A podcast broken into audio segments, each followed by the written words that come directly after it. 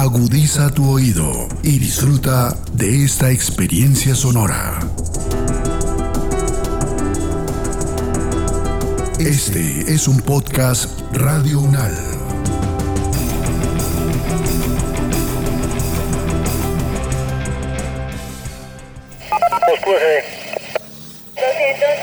de la calle 44 al 2125 del apartamento 101, calle 24 carrera 74 modelo.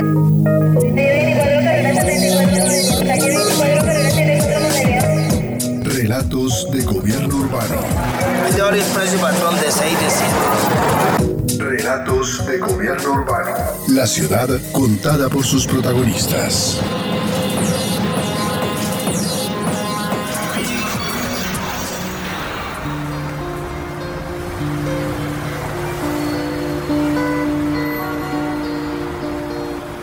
A lo largo del siglo XX, varios urbanistas europeos fueron contratados en diferentes ciudades latinoamericanas con el objetivo de aprovechar sus experiencias en la transformación de contextos urbanos emergentes. Este fue el caso de ciudades como Bogotá y Santiago de Chile en la primera mitad del siglo XX con la llegada del austriaco Karl Heinrich Brunner von Lindstein. Este arquitecto nació el 31 de octubre de 1887. Se graduó de ingeniero y arquitecto en la Technische Hochschule Wien en 1912 y recibió su grado de doctor en ciencias técnicas en 1913. Fue condecorado como oficial de reserva en la Primera Guerra Mundial. Ofreció un seminario de urbanismo en varias universidades europeas y fundó la revista especializada Politik.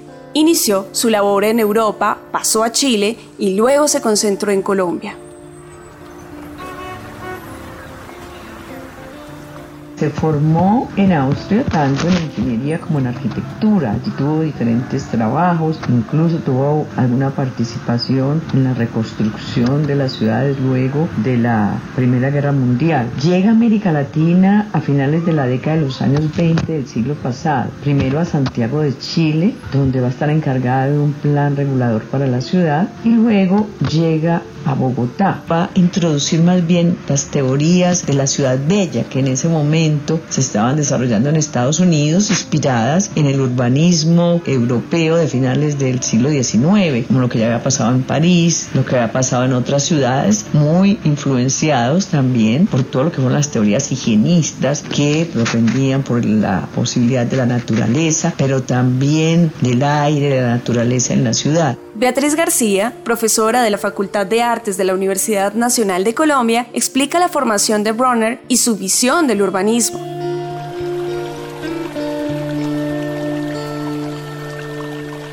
Ese pensamiento se expandía rápidamente por el mundo en la primera parte del siglo XX y especialmente por América Latina. Se dieron a conocer nombres como el del famoso urbanista francés Le Corbusier y como el propio Bronner, quienes no solo fueron una influencia académica en estos contextos, sino también en la esfera de la administración pública. En ese sentido, destaca el profesor Diego Arango López de la Universidad Academia de Humanismo Cristiano en Santiago de Chile. Desde mediados de los años 20 empiezan a circular por América Latina urbanistas europeos y latinoamericanos que consideran necesario pensar en la escala urbana, planificar los loteos y desarrollos urbanos a partir de criterios diversos como, por ejemplo, las funciones de la ciudad, la evolución e historia de la vida urbana o la economía y política de las ciudades. Entre ellos aparecen nombres famosos como Le Corbusier en conferencias en Río y en Buenos Aires o Alfred Agache en Río de Janeiro y Karl Brunner, primero en Santiago de Chile y luego en Bogotá. Y algunos nombres locales menos famosos, pero no menos importantes, como Carlos de la Paolera en Rosario y después en Buenos Aires, o incluso Carlos Martínez en Bogotá. Ahora bien, Brunner no es solamente un académico dando conferencias en universidades. Su trayectoria profesional, ya desde Viena, lo vincula simultáneamente a la esfera gubernamental y a la esfera académica. En ese sentido, aunque Brunner tiene una sólida trayectoria académica en Austria, también cuenta con una experiencia importante en el marco de la política urbana y económica antes de llegar a América Latina. Esta doble participación en lo académico y lo político es uno de los principales aportes de Brunner en Chile y también en Colombia, ya que, por una parte, es un actor fundamental para la implementación de la enseñanza del urbanismo en la Universidad de Chile, posteriormente en la Universidad Nacional de Colombia, pero al mismo tiempo logró hacer propuestas fundamentales como la ley de propiedad horizontal en Chile que lograron que se pudiera tener mecanismos para pensar y planificar el espacio urbano a partir de tipologías arquitectónicas distintas a las casas unifamiliares, como por ejemplo la arquitectura en bloques. A finales de la década de 1920, Bronner viajó a América Latina para emprender diferentes planes de desarrollo urbano. Santiago de Chile y Bogotá fueron dos de las ciudades donde tuvo participación y donde contribuyó a la generación de importantes transformaciones urbanísticas.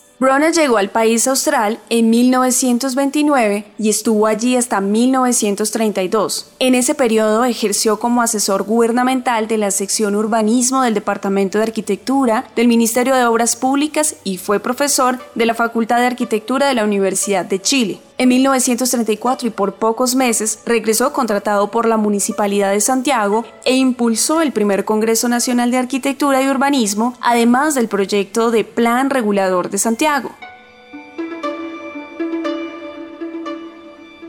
El profesor Arango hace un recuento de algunos proyectos y obras académicas que Bronner desarrolló en la capital chilena. Para pensar en proyectos como el barrio cívico de Santiago, por ejemplo, era necesario hacer un sistema legal que permitiera pensar la ciudad en escala urbana. Y ese es uno de los principales aportes de Brunner en Chile. De igual manera, hay que entender que publicaciones académicas como Santiago de Chile, su estado actual y su futura formación, o posteriormente el Manual de Urbanismo, son mucho más que libros académicos para las universidades y hacen parte de una forma de pensar lo urbano que vincula simultáneamente lo académico, lo político y lo profesional. Durante los años de ausencia en Chile, trabajó en Colombia. En 1933 elaboró un plan de desarrollo territorial para Bogotá con el cual inició el proceso de expansión de la ciudad regresó a Santiago y en 1934 retomó a la capital colombiana y tomó posesión como director del Departamento Municipal de Urbanismo de Bogotá. Luego, en 1935, ejerció como consejero urbanista del gobierno de Colombia y desde 1938 fue profesor de urbanismo, arquitectura paisajista, historia y teoría de la arquitectura de la Universidad Nacional de Colombia es sumamente importante en nuestro país. Llega una época en que empiezan a romperse los esquemas tradicionales de la ciudad de Colonia y se empiezan a aceptar nuevas formas de ver la arquitectura, de ver el urbanismo, de ver las relaciones entre la sociedad y el entorno paisajístico. Ralbones cuenta con la suerte de encontrarse con una ciudad que empieza a expandirse. La expansión se vuelve su territorio de diseño y particularmente empieza a comprender que los barrios pueden tener acentos urbanísticos que se relacionan con los orientales, con el desarrollo de parques, con el desarrollo de avenidas, con el desarrollo de separadores, de antejardines. Es decir, es una mirada nueva sobre cómo puede ser una ciudad. Y esa suerte le permitió desarrollar un conjunto de barrios muy característicos de, de Bogotá en esta época e inclusive de Medellín, en donde trabajó en el barrio Laureles. Es una arquitectura y un urbanismo fundamentalmente nuevo, distinto a lo que se venía trabajando en nuestro país y abrió una puerta sumamente importante a visiones urbanísticas que hoy todavía se, se utilizan y se aceptan. La importancia de Brunner evidentemente es que rompió los esquemas tradicionales de la ciudad española, la cuadrícula, y generó un urbanismo particularmente paisajístico, particularmente importante en el sentido de las relaciones entre la ciudad y los cerros que la rodean. Esto es un hecho que sucedió hace casi 80 años. Evidentemente hoy en día esos barrios siguen estando vigentes, siguen siendo barrios sumamente importantes, siguen siendo operaciones urbanísticas que se pueden mostrar, que se pueden ver y que se pueden de magnífica manera. Fernando Montenegro, docente especial del Instituto de Estudios Urbanos de la Universidad Nacional de Colombia, habla de los aportes de Brona al urbanismo colombiano, sobre todo a su labor en Bogotá y Medellín.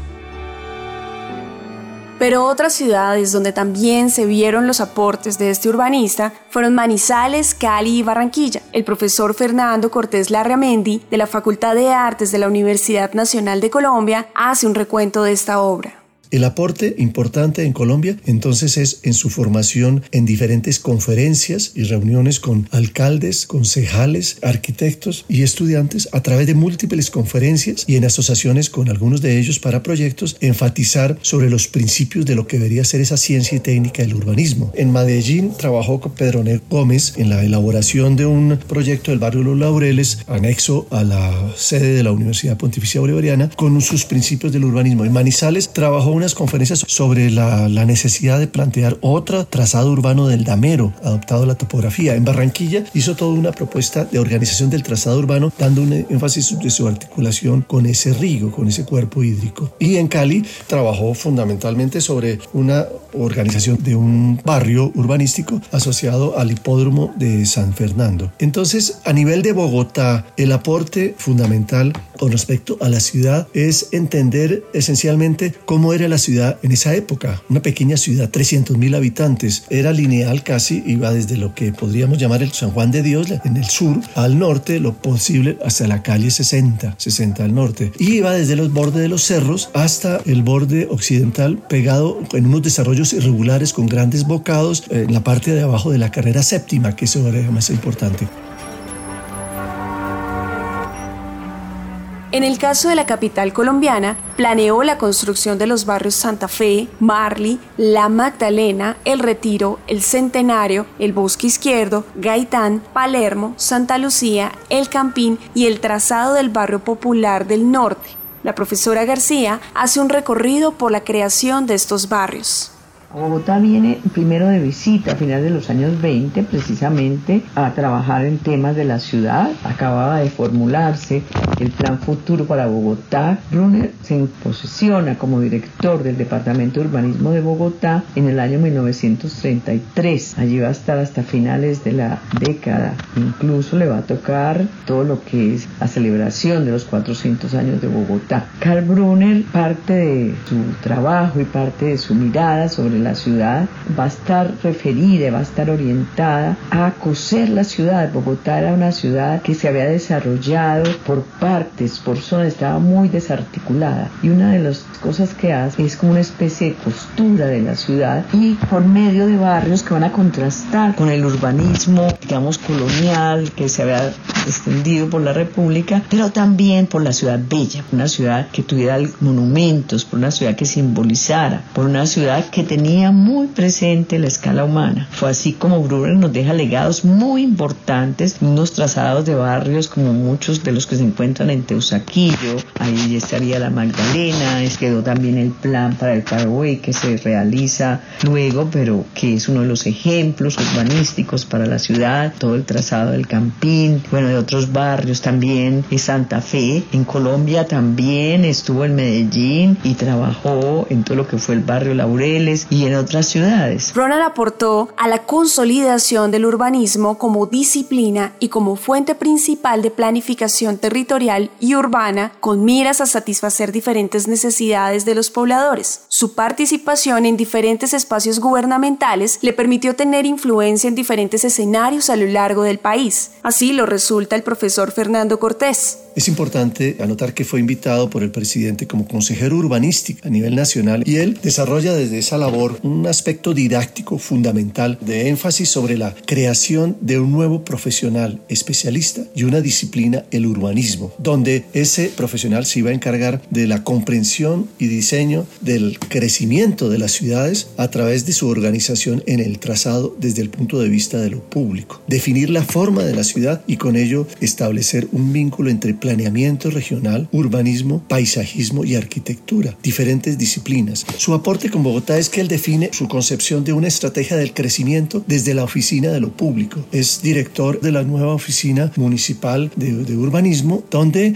él plantea a través de unas propuestas una estrategia de ensanches, de formas de crecimiento o pedazos de ciudad y define en sus proyectos una estrategia clara de crecimiento de la ciudad hacia el norte, lineal. Plantea hacia el borde occidental los cerros que había ya unas invasiones de muchísimas casas, casitas en todos los cerros con pequeños barrios de lo que se llamaba el nacimiento de esa informalidad irregular del no control. Plantea que se debe desarrollar un gran parque con una avenida paseo, mirador, con una serie de espacios donde ese parque de todos los cerros debería destinarse a la instalación de hospitales, universidades en el borde occidental como un elemento de, la cohesión del crecimiento de la ciudad. Plantea una nueva vía, la avenida Caracas, como un paseo en el centro, como un separador parque, vía paralela a la carrera séptima que organizaría el desarrollo hacia el norte y daría cohesión. En esos pedazos o fragmentos de ciudad planteó unos proyectos y más allá, ya en la periferia, planteó el crecimiento sobre unas ciudades satélites, la ciudad satélite más abajo de, de lo que fue posteriormente el campus de la Universidad Nacional y estaba en embrión, en formación en esa época.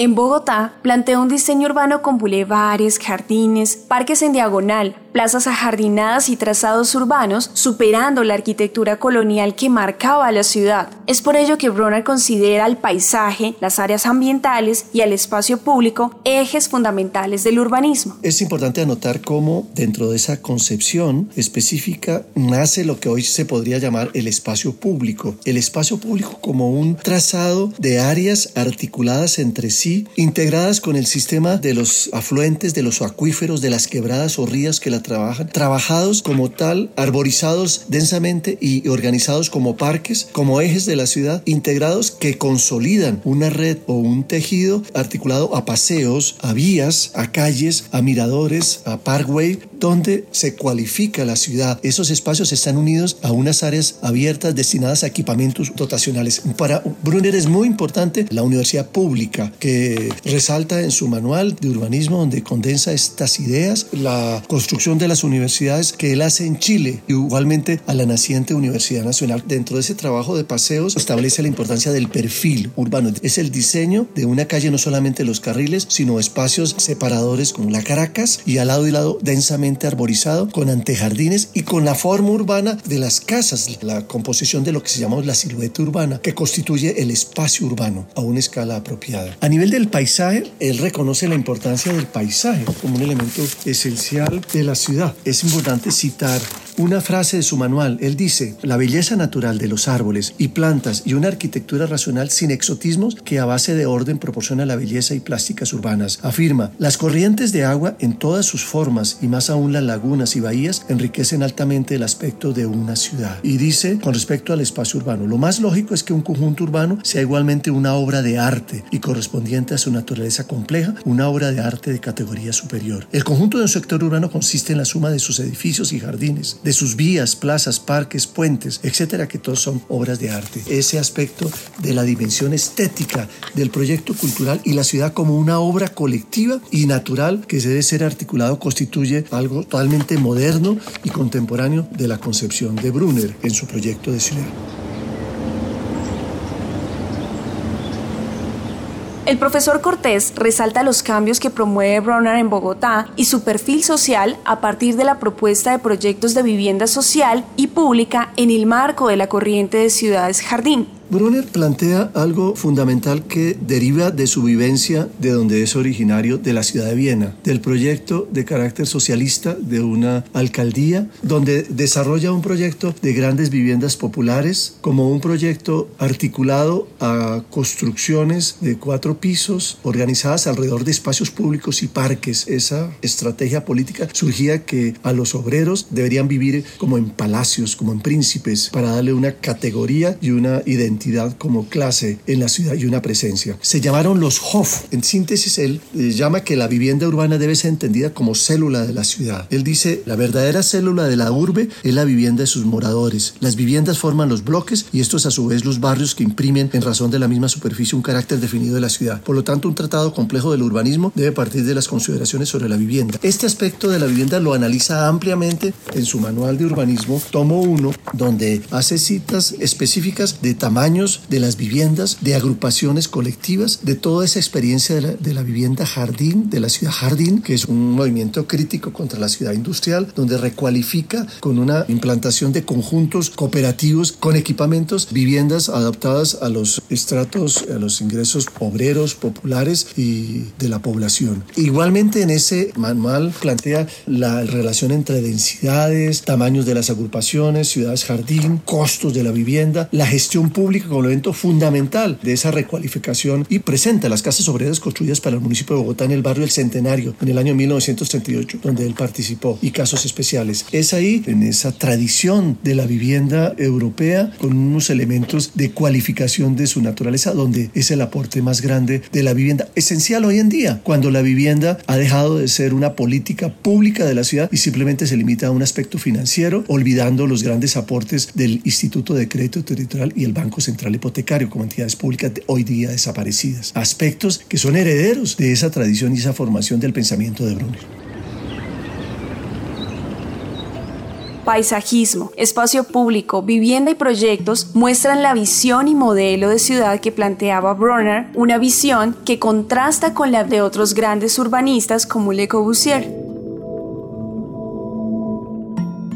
Mientras se discutía en el movimiento moderno la construcción de nuevas ciudades, mientras Le Corbusier planteaba una ciudad para 5 millones para el centro de París donde se arrasaba el centro y se planteaba grandes parques con edificios, una gran torre centro aeropuerto como una nueva ciudad, criticando la historia de la ciudad antigua. Brunner en Bogotá planteaba la necesidad del conocimiento de la formación de las ciudades, su construcción, el conocimiento de los elementos constitutivos de la ciudad como era el espacio público y específicamente dentro del el espacio urbano. Es decir, un espacio público es todo lo que constituye los terrenos de las calles, los espacios peatonales, las escaleras, las avenidas, los paseos, los parques y los espacios para los equipamientos dotacionales. Esa es la estructura de la ciudad y es el aporte de entender el urbanismo no como un promotor de una entidad de espacios privados para su desarrollo de suelos, sino como una entidad de organizar desde lo público una ciudad coherente con calidad y estética. Es la esencia de su formación. Igualmente escribe un manual de urbanismo donde plantea la importancia de la aerofotografía, de la vista de las ciudades desde arriba. Él dice que es importante conocer eso para poder entrar a diseñar las ciudades.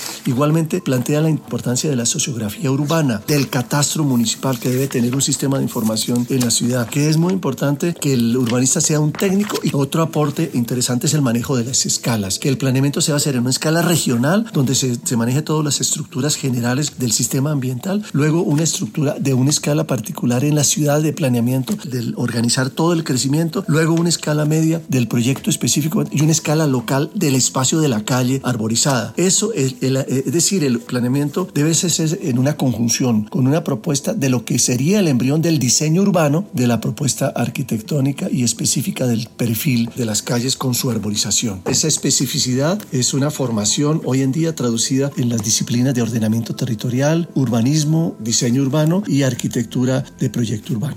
Bronner también redacta su Manual de Urbanismo, una obra de dos tomos. De esta manera muestra cómo es la relación entre la historia, la teoría y la aplicación del urbanismo.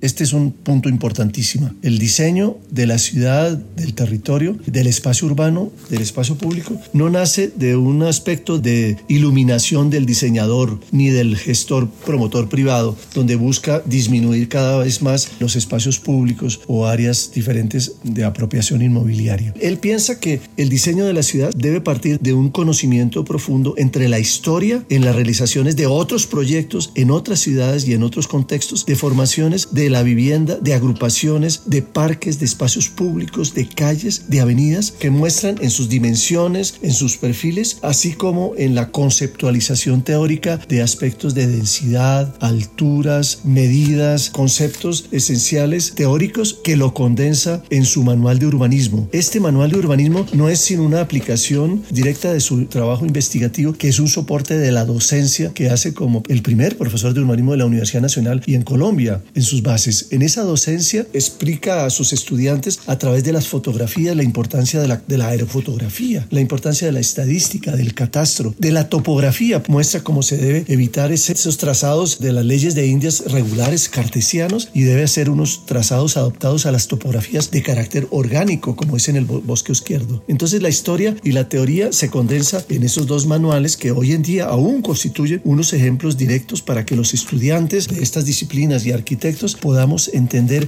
que la ciudad es una memoria, es un corpus que tiene memoria, que no es un tema de innovación como un proyecto original como se cree, sino al contrario, es entender esa sedimentación de esa historia que es una construcción colectiva, más allá de los ámbitos locales de carácter internacional y que tiene una implementación teórica en diferentes aspectos que es necesario aprender en este oficio y desde esa dimensión de lo público y esa responsabilidad como una obra colectiva y estética como una obra de arte debe saber el urbanista hoy en día. Concluida su experiencia en Bogotá, Bronner viaja a Panamá y en 1948 vuelve a Austria, concluyendo 18 años de trabajo en América Latina. En su país natal, se desempeñó como asesor del municipio de Viena en los planes de reconstrucción de la ciudad. Finalmente, en 1960 muere a los 73 años de edad. Actualmente, sus ideas y planteamientos siguen vigentes tal como lo señala la profesora Beatriz García.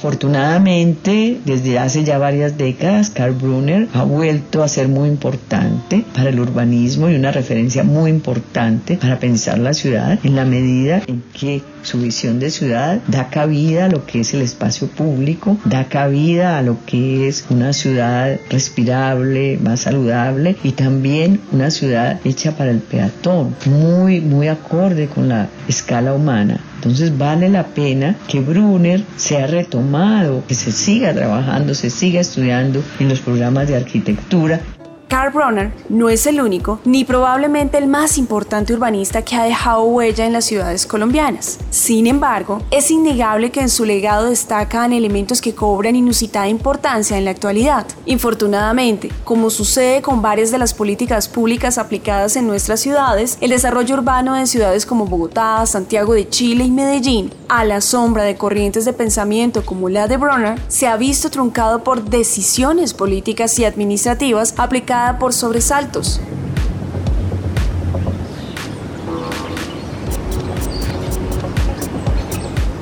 ¿Cuál pudo haber sido el futuro de nuestras ciudades si se hubiese continuado con la ruta marcada por urbanistas como Brunner? Resulta imposible saber. Sin embargo, elementos como el valor del espacio público, la permanencia de elementos naturales dentro del paisaje urbano y la necesidad de construir y robustecer modelos de provisión de vivienda social con condiciones urbanísticas adecuadas son ideas llamadas a retumbar en nuestras conciencias y especialmente en las de aquellos encargados de decidir sobre nuestra planificación urbana. Este podcast contó con la dirección de Diego Peña, profesor de la Universidad Nacional de Colombia, la producción periodística de Milton Medina y Claudia Sánchez, la locución de Diana Hernández y la producción sonora de Edgar Huasca.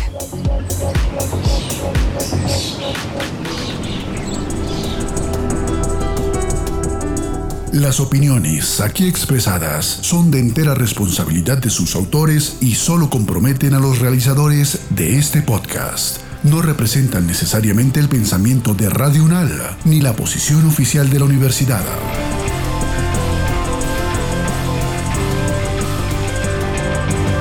Este y otros podcasts en nuestro sitio web podcastradio.unal.edu.co.